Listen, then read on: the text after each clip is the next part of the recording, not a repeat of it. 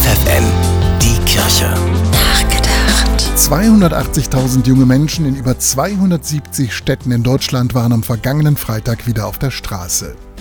Die Klimastreikbewegung Fridays for Future hatte dazu aufgerufen. Fridays for Future hat es geschafft, die Klimakrise bei mehr Menschen ins Bewusstsein zu rufen als je zuvor. Aber auch den Kirchen ist es wichtig, Gottes Schöpfung zu bewahren, so wie es in der Bibel nachzulesen ist. Da steht, Gott der Herr nahm also den Menschen und setzte ihn in den Garten von Eden, damit er ihn bebaue und hüte. Immer mehr Christinnen und Christen sind davon überzeugt, es ist unsere Aufgabe, an der Schöpfung Gottes mitzuarbeiten und die Schöpfung für die nachfolgenden Generationen zu bewahren. Fridays for Future kann da nur ein Vorbild sein. Bernhard Tubbs, FFN Kirchenredaktion.